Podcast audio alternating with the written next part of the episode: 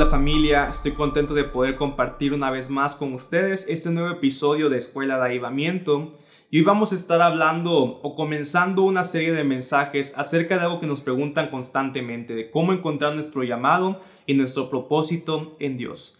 Hoy quiero empezar con un mensaje titulado El plan eterno de Dios, el plan eterno de Dios. Y yo quiero platicarte que cuando yo tuve mi primer empleo, llegué a una empresa donde antes de decirme cuál era mi responsabilidad personal, cuál era la función que yo tenía que cumplir dentro de esa empresa, me explicaron y me mostraron cuál era la visión general, la misión total de la empresa en la que yo estaba desempeñando una nueva función para que al final yo pudiera comprender cómo mi objetivo particular, cómo mi función eh, única que yo tenía que desempeñar dentro de la empresa impulsaban la visión o el propósito global de toda la empresa.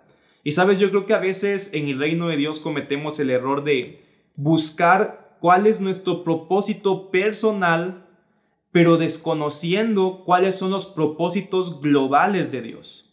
Yo quiero que podamos empezar este tiempo acerca de hablar de llamado y propósito, que antes de pensar en cuál es mi propósito, podamos hoy sentarnos y preguntarle al Señor, Dios, ¿cuáles son tus propósitos y cómo yo puedo ayudar a que tus propósitos en la tierra se cumplan? Cuando empezamos con la pregunta equivocada, cuando empezamos buscando cuál es mi propósito, Creo que muchas veces terminamos viendo a Dios como aquel que va a ayudar o impulsar mi propósito personal. Es como que Dios está encargado de que yo cumpla mis propósitos personales, pero hemos perdido de perspectiva que más bien nosotros somos los que tenemos que decirle a Dios, heme aquí, envíame a mí, porque yo quiero cumplir antes que algo personal, yo quiero cumplir tus propósitos. Así que vamos a empezar hablando de llamado, hablando de propósito, con la pregunta correcta. Y la pregunta correcta no es cuál es mi propósito, cuál es mi llamado. La pregunta correcta es, Señor, Dios, ¿cuáles son tus propósitos? ¿Cuál es el plan global, el plan eterno para el cual tú creaste al hombre, para el cual tú me diseñaste? Yo estoy dispuesto y quiero ser parte de ese plan. Quiero ser parte de ese propósito, Señor. Dime cómo puedo yo ayudarte a que tus propósitos se cumplan en la tierra. Y sabes, cuando digo ayudarte, yo sé que Dios no necesita de nuestra ayuda, pero a Él, Él nos creó y a Él como un padre le encanta que nosotros como sus hijos colaboremos en todos los planes y propósitos que Él tiene para la tierra. Así que vamos a empezar hablando de esto, el plan eterno de Dios. ¿Te has preguntado alguna vez? Yo creo que todos nos hemos preguntado, ¿para qué Dios hizo la creación? ¿Para qué Dios creó al hombre, creó la tierra y todo lo que vemos. ¿Para qué Dios lo creó? Y eso es justamente lo que vamos a hablar acerca del plan eterno. Sabes, muchas veces cuando nos acercamos con personas y les preguntamos, ¿cuál crees tú que de todo lo que encontramos en la Biblia, cómo tú podrías decir cuál es el propósito general o global de Dios para el hombre? Muchas veces las personas piensan en evangelismo, en predicar el Evangelio para que las personas sean salvas y reciban el perdón de los pecados. Y yo quiero empezar diciéndote, el evangelismo, la predicación del Evangelio es fundamental, es clave y más adelante vamos a hablar más de esto, pero el evangelismo no es exactamente el plan eterno de Dios y te voy a decir por qué. El evangelismo, o sea, predicar el Evangelio para el perdón de los pecados no puede ser parte del plan eterno de Dios simplemente porque el pecado no es eterno. Si Dios hubiera creado al hombre para predicar un evangelio de salvación, hubiera entonces creado al hombre desde el principio con pecado. Pero cuando Dios crea al hombre, el hombre no tenía pecado. Por lo tanto, no podía ser, no podía concebir al hombre con un propósito exclusivo de predicar salvación porque no existía pecado cuando el hombre fue creado. Además, también la Biblia nos muestra en Apocalipsis y bueno, y en toda la Biblia podemos ver que el problema del pecado en la humanidad se va a acabar en algún punto del tiempo. El pecado y ese problema va a dejar de existir. Por lo tanto, si el propósito, el plan eterno de Dios para el hombre fuera predicar salvación, entonces cuando el pecado se acabara, el hombre quedaría sin propósito. Pero no es así. Dios hizo al hombre con un plan más extenso que solamente predicar el Evangelio de salvación. Y es justamente hoy lo que vamos a estar hablando. Yo te quiero hoy compartir cuatro de las, de las manifestaciones del plan eterno de Dios para el hombre. Si nos pusiéramos muy minuciosos, podríamos hacer una lista larga de tantos propósitos globales, tantos propósitos eternos de Dios para el hombre, pero yo quiero hoy enfocarme solamente en cuatro, que yo creo que son principales y que abarcan y resumen la mayoría de este plan. Así que, bueno, si queremos entonces descubrir los planes eternos de Dios, aquellos que no solamente están limitados a la etapa o el periodo de tiempo donde el hombre lucha con el pecado, tenemos que entonces ir a la Biblia, a aquellos pasajes donde no había pecado o donde el pecado ya se terminó. Entonces, ¿qué vamos a estar leyendo? Vamos a estar enfocándonos principalmente en Génesis 1 y 2, antes de la caída del hombre, es decir, antes de que el pecado entrara en el hombre. Vamos a leer también algunos pasajes de Apocalipsis 21 y 22, que es después de que el pecado haya sido completamente eliminado. Génesis 1 y 2, Apocalipsis 21 y 22, es decir, la apertura y el cierre de la Biblia. Y en medio de estos pasajes vamos a poder encontrar cuál es el plan eterno de Dios para nosotros. Hay otra carta también que yo quiero destacar de la cual voy a estar tomando varios pasajes, que es la carta a los Efesios. Y esta carta es bien importante porque Pablo justamente la escribe cuando la leemos con detalle. Nos damos cuenta que lo que Pablo estaba explicando en esta carta era justamente esto, el plan eterno de Dios. La carta a los Efesios no está tanto enfocada en, en, la, en la teología de la salvación como lo es Romanos, como lo es Gálatas. No, Efesios busca presentar la, la obra de Dios y los hombres en un plan más global, en un plan eterno. Pablo lo denomina el misterio de Dios y es justamente esto, el plan eterno, para qué fuimos creados y cómo todo esto está llegando a un cumplimiento. Así que bueno, recordando y resumiendo un poco lo que he estado diciendo hasta ahora, estamos diciendo que vamos a hablar de llamado y propósito, pero antes de buscar mi propósito particular o personal, tenemos que comprender cuáles son los planes de Dios cuáles son los propósitos, para qué Él nos creó desde una perspectiva eterna y global y poder decirle, Señor, yo quiero ser parte de ese plan que tú tienes para la tierra, de ese plan que tú tienes para la humanidad. Así que vamos a hablar cuatro manifestaciones o cuatro objetivos del plan eterno de Dios para los hombres. Y el primero de ellos que quiero compartir hoy es, fuimos creados para ser la esposa de Cristo. Fuimos creados para ser la esposa de Cristo. Sabes, Dios diseñó el matrimonio aquí en la tierra para ser una imagen para el mundo del amor que Dios tiene por su iglesia, del amor de Cristo para la iglesia. Y justamente en Efesios, Pablo lo describe. La semana pasada tuvimos la oportunidad de poder eh, casar a unos miembros de la iglesia que amamos mucho y yo compartía un poco acerca de, este, de, cómo el matrimonio en la tierra es, una, es un reflejo, es una imagen a través del cual el mundo debe ver cuánto Jesús ama a su iglesia. Y yo sé que este pasaje en Efesios 5 lo escuchamos todo el tiempo en consejos, en, en predicaciones de matrimonios, en bodas, y es, y es como tan común escucharlo, pero yo quiero destacar algo.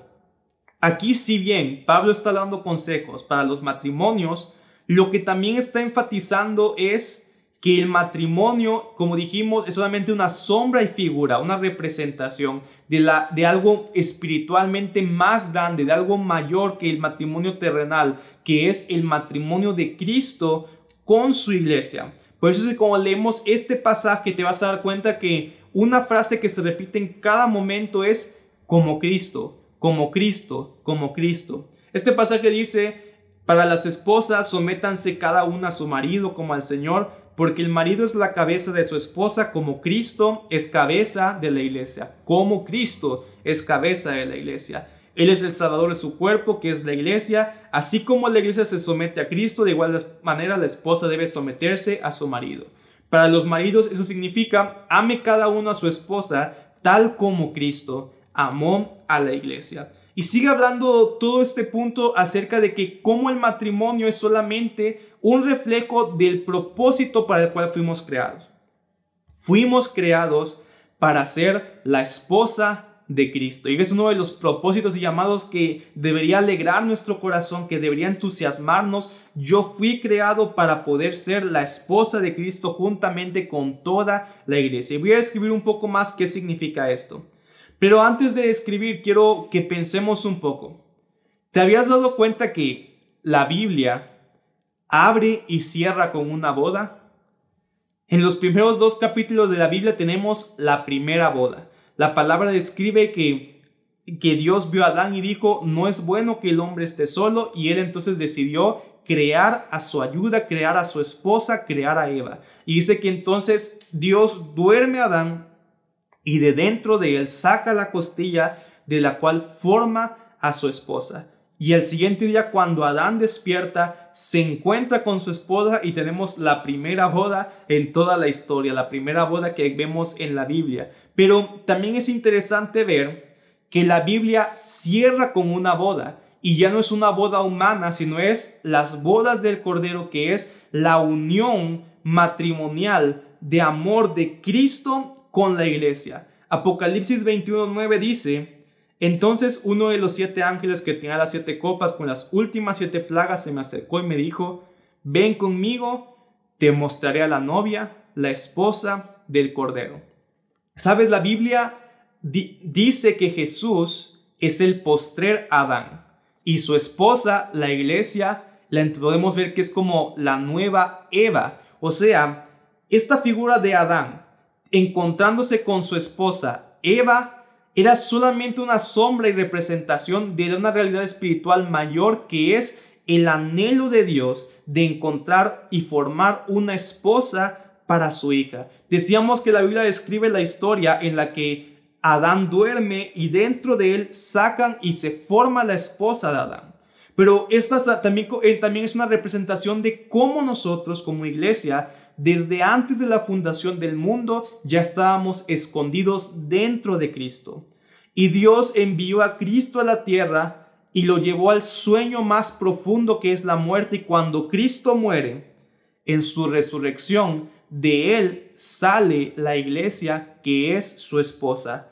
Adán y Eva fueron una representación del matrimonio que después el postrer Adán tendría con la iglesia. Fuimos creados para ser la esposa de Cristo. ¿Y esto qué significa?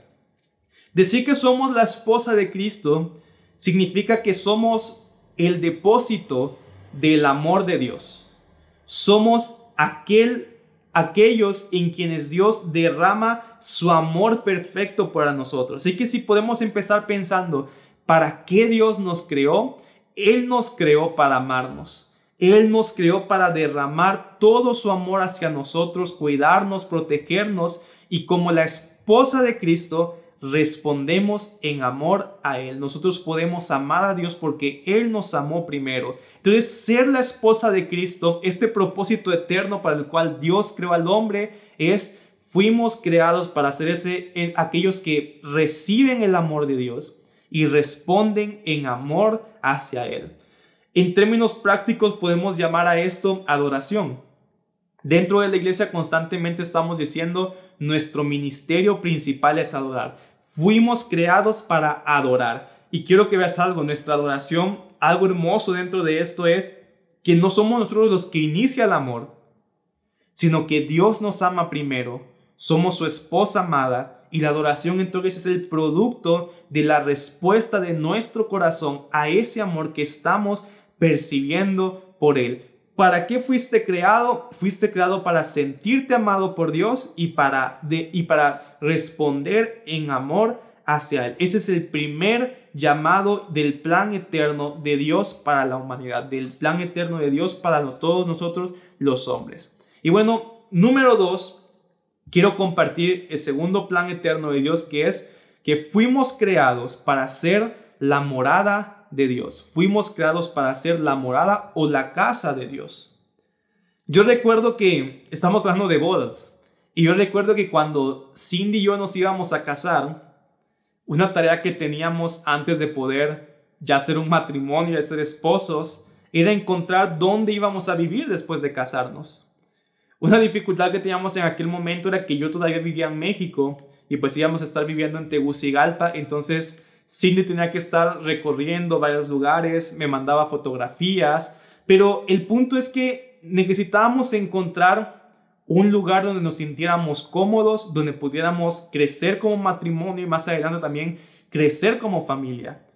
Es decir, yo antes vivía en un apartamento y aún en mi tiempo de universitario yo vivía en un apartamento que en ese momento dije, bueno, tal vez lo que sea más cercano, más cómodo económicamente, pero en este momento no solamente ya tenía que pensar en algo cómodo económicamente, sino, también algo que fuera cómodo para nuestro descanso y para formar nuestra familia. Entonces fue una tarea de poder encontrar un lugar donde sintiéramos que ahí podíamos descansar, que ahí podíamos estar y sentirnos felices. Y de la misma manera vemos que Dios estaba buscando una esposa para su hijo, pero también el Señor estaba buscando un lugar donde su presencia pudiera reposar, donde Él se sintiera aceptado, recibido, feliz, amado. Y entonces Dios también crea al hombre, nos crea a nosotros para ser ese lugar donde la presencia de Dios puede descansar. Así que cuando estamos hablando de ser, que Dios nos creó para ser su morada, estamos hablando que el deseo de Dios es poder encontrar en nosotros un lugar donde Él puede depositar su presencia y donde cada vez que Él viene se siente amado, se siente recibido, se siente honrado, se siente esperado por nosotros. Cuando nosotros estamos todo el tiempo buscando que Dios esté sobre nosotros y cuidar la presencia de Dios, estamos cumpliendo nuestro llamado de ser la morada de Dios, ser la casa de Dios. En el Antiguo Testamento encontramos constantemente figuras de esto. Dios quería una casa donde su presencia pudiera reposar. Y en el Antiguo Testamento vemos figuras como el tabernáculo de Moisés, el tabernáculo de David, más adelante el templo de Salomón, después la reconstrucción del segundo templo, y todos esos eran lugares físicos que, pero Dios realmente es, hoy sabemos que Él no anhelaba habitar en casas hechas por hombres, sino que Él quería habitar en nosotros, en medio de nosotros, que nosotros fuéramos, como la Biblia describe, el templo del Espíritu Santo, la casa de Dios, la morada de Dios. Justamente el libro de Efesios también lo describe así. Efesios 2.20 dice, juntos constituimos su casa la cual está edificada sobre el fundamento de apóstoles y profetas, y la piedra principal es Cristo Jesús mismo. Estamos cuidadosamente unidos en Él y vamos formando un templo santo para el Señor. Por medio de Él ustedes, los gentiles, también llegan a formar parte de esa morada donde Dios vive mediante su Espíritu. Es decir, el Antiguo Testamento nos mostraba lugares físicos donde la presencia de Dios habitaba porque el pecado del hombre impedía que Dios morara en ellos. Pero Cristo Jesús vino y con su sangre nos limpió de todo pecado, nos, nos salvó, nos transformó y ahora que hemos sido redimidos y justificados en Cristo, podemos nuevamente convertirnos en ese lugar donde la presencia de Dios puede reposar. Él quiere venir y habitar sobre nosotros, Él quiere venir y habitar dentro de nosotros. Y sabes, este propósito implica también una acción de nuestra parte. Enfatiza que seamos eh, diligentes en buscar convertirnos en ese lugar donde la presencia de Dios puede reposar.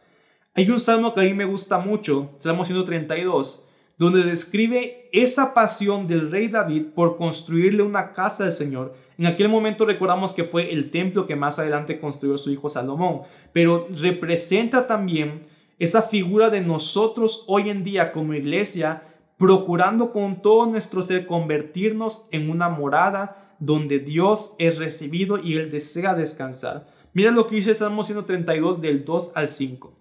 Está dando el rey David y dice, no iré a mi hogar ni me permitiré descansar no dejaré que mis ojos duerman, ni cerraré los párpados adormecidos hasta que encuentre un lugar donde construir una casa para el Señor, un santuario para el poderoso de Israel. Este salmo nos está dando ese empeño y dedicación que el rey David tuvo por construirle y edificarle una casa a la presencia de Dios.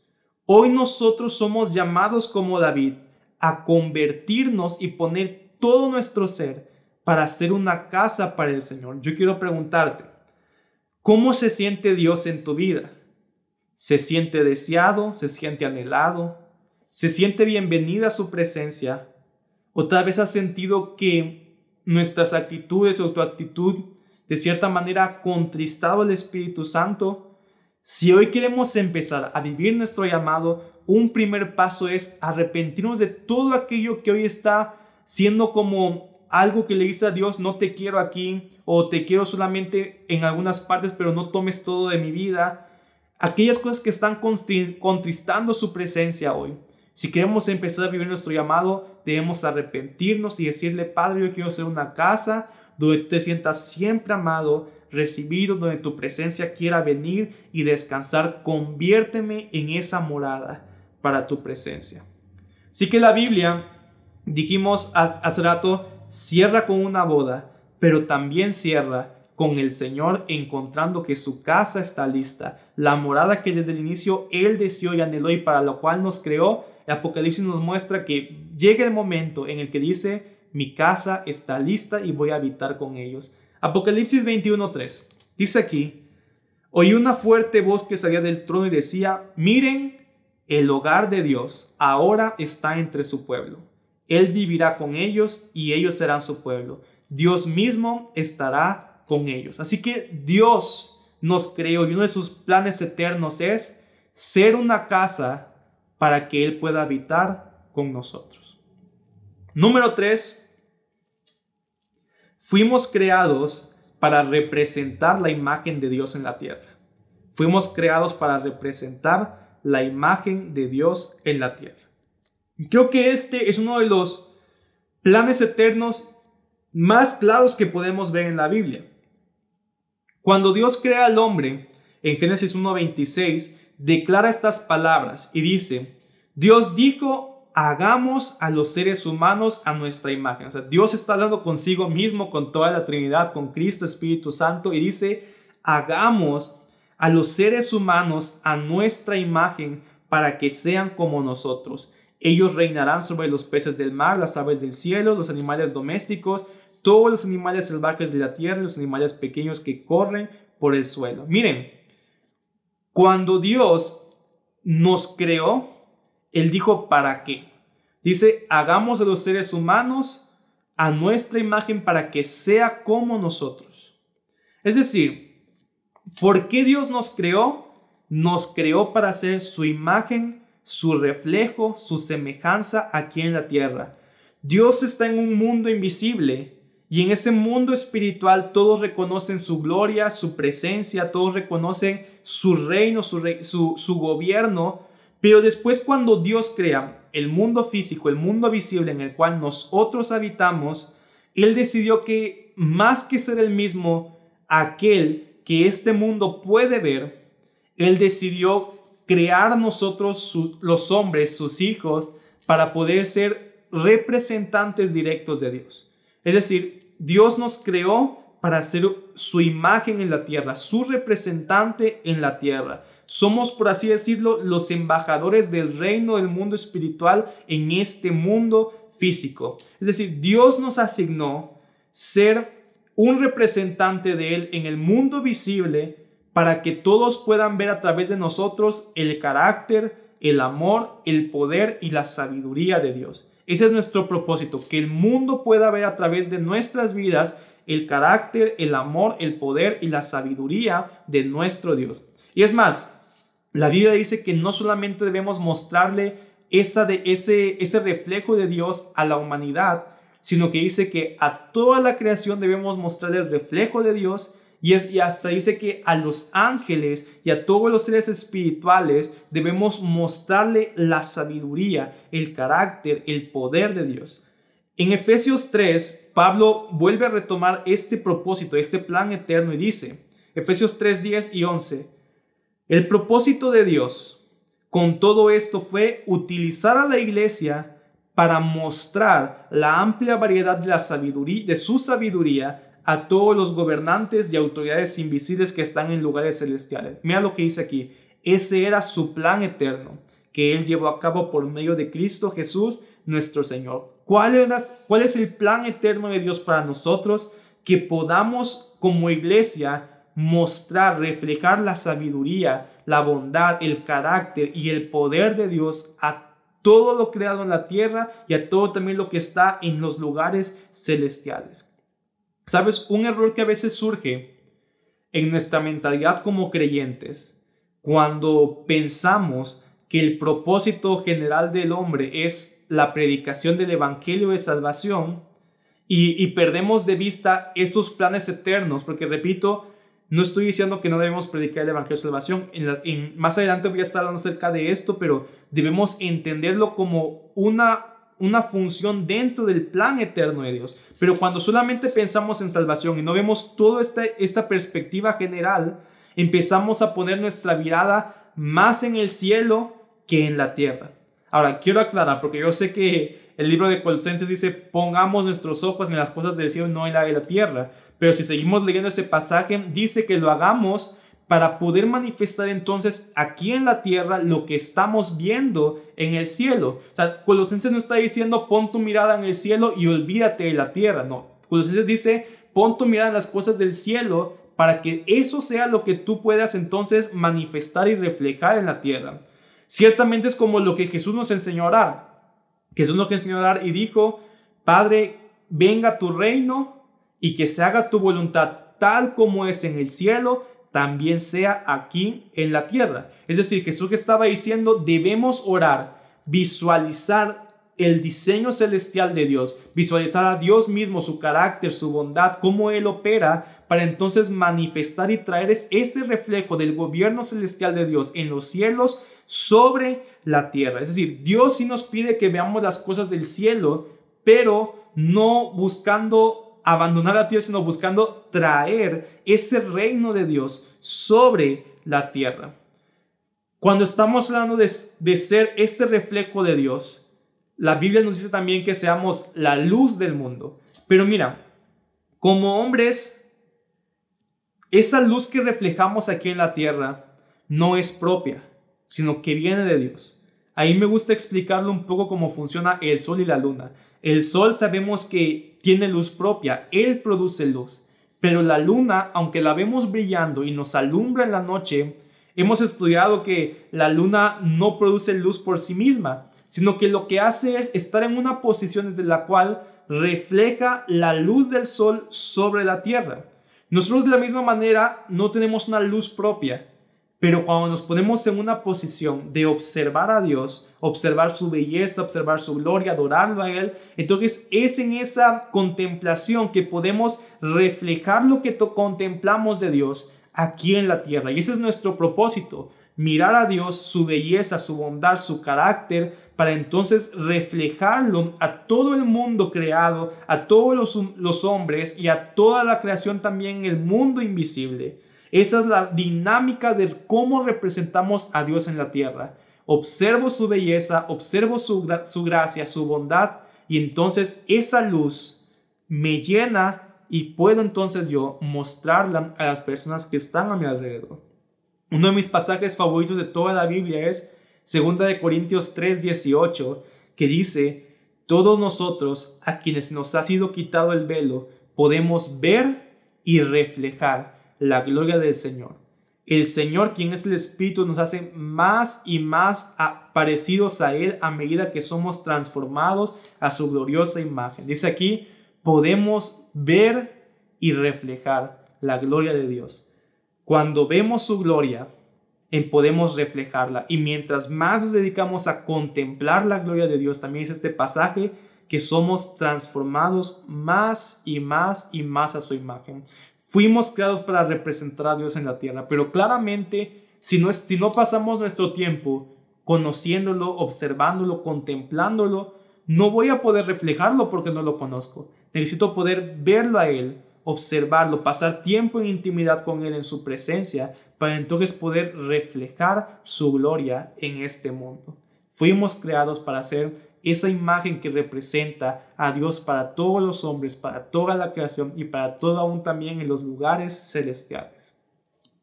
Y bueno, propósito número cuatro, el plan eterno de Dios para el hombre es que fuimos también creados para extender el reino de Dios en la tierra. Número cuatro, fuimos creados para extender el reino de Dios en la tierra. Y mira, la consecuencia natural de cumplir el propósito 3, que es ser la imagen de Dios, es gobernar.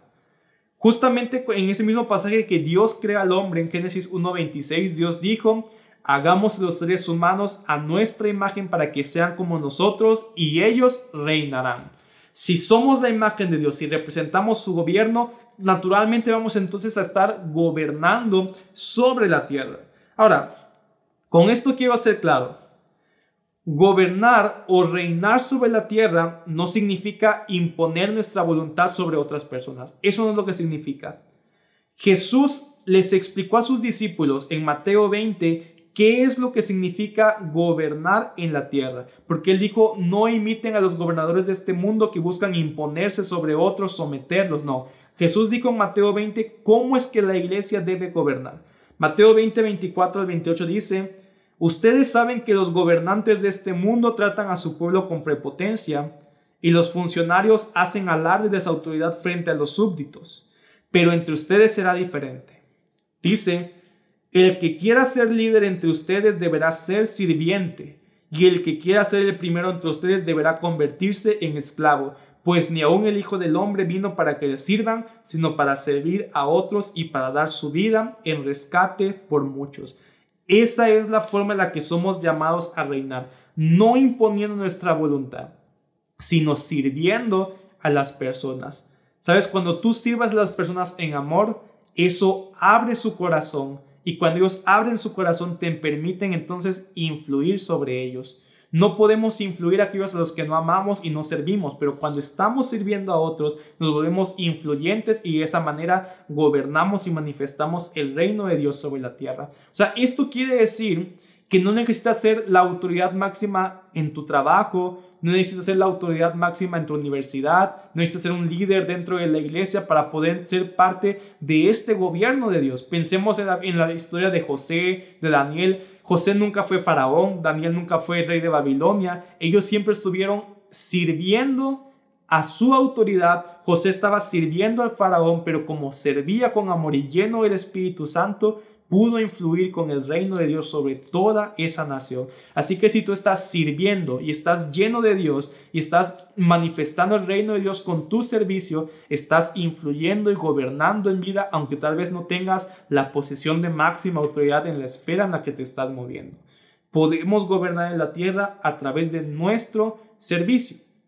Pero yo te dije, fuimos creados para extender el reino por un momento te dije un poco de cómo manifestar el gobierno del reino, pero yo estoy hablando de extender el reino. Y eso también se ve claro en cuando Dios crea a Adán.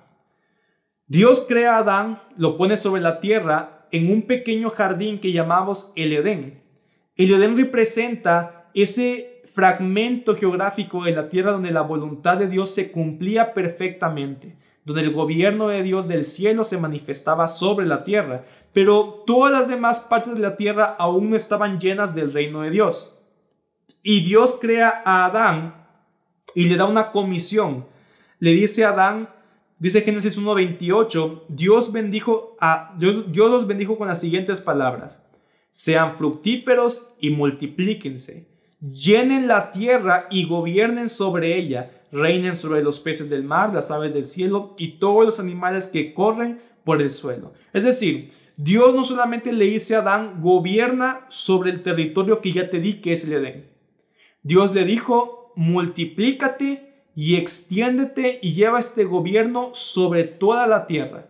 Entonces entendemos que Dios crea al hombre no solamente para administrar lo que hoy tiene en sus manos, sino para multiplicarse y extender el gobierno, la influencia del reino de Dios sobre toda la tierra. El plan de Dios con Adán era que mientras ellos tuvieran hijos, que tuvieran una relación personal con Dios, así como Adán y Eva tenían en ese momento con el Padre, pudieran llenar toda la tierra con la influencia del reino de Dios y la tierra fuera esa conexión directa con el cielo, con hombres que representaban a Cristo, a Dios en la tierra y su gobierno. De la misma manera, ese propósito no se ha anulado. Hoy sigue siendo el propósito de Dios para nosotros que podamos extender el reino de Dios. Y parte de cómo lo hacemos es, uno, orando como Jesús nos enseñó, venga tu reino y que se haga tu voluntad en la tierra como es en el cielo. Otra forma es obedeciendo, porque si no estamos obedeciendo la voluntad de Dios, no estamos bajo su gobierno. Pero donde hay obediencia, ahí se está manifestando el gobierno de Dios. Pero Jesús y el Señor también dijo, multiplíquense. Multiplicarse significa tal vez hoy yo, yo soy parte de este reino, pero tengo que llevar a más personas a que sean parte de este reino. Dios quiere que nos multipliquemos y podamos llevar a otras personas a ser parte de este reino. No con imposición, como dijimos, sino demostrándoles demostrando con nuestras vidas, demostrando con nuestro amor, demostrando con nuestro servicio. Y cuando ellos vean que en nuestras obras, que en nuestras vidas hay algo distinto que ellos anhelan, podemos decir, ven, te invito a que puedas ser parte también tú de este reino. Y de esa manera, mientras nos multiplicamos, demostramos el reino de Dios, representamos esa imagen de Cristo, naturalmente podremos extender el reino porque si el mundo ve a Cristo en nosotros, querrán tener lo que nosotros tenemos y podemos decirle, ven, te invito a que seas parte de este reino y así estaremos extendiendo sobre toda la tierra el gobierno y la influencia de Dios. Fuimos creados para extender el reino de Dios. Así que bueno, yo quería compartir contigo hoy estos cuatro puntos acerca del plan eterno de Dios para cual Él nos creó a cada uno de nosotros. En los siguientes episodios vamos a estar hablando un poco más eh, de manera particular cómo se ve estos planes eternos de manera más práctica y poco a poco vamos a ir construyendo más elementos para entender más profundamente cuál es nuestro propósito, cuál es nuestro llamado en el Señor. Así que yo quiero que hoy podamos volver a recordar cómo empezamos.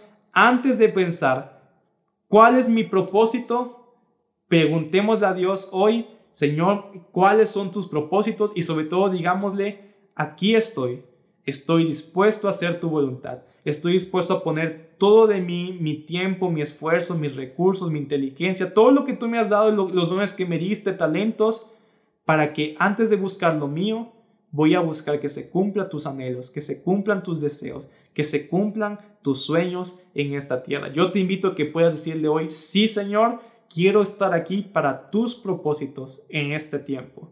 Así que gracias por estar hoy compartiendo este episodio de Escuela de Avivamiento. Si este mensaje y el contenido es de, tu agrado, yo te invito a que puedas suscribirte en YouTube, puedas seguirnos también en Facebook, Instagram, si lo que estás escuchando por Spotify o Apple Podcast, puedas también seguir este podcast. Y si también crees que esto es de bendición para otras personas, yo te invito a que lo puedas compartir. Y nos vemos entonces en el siguiente episodio.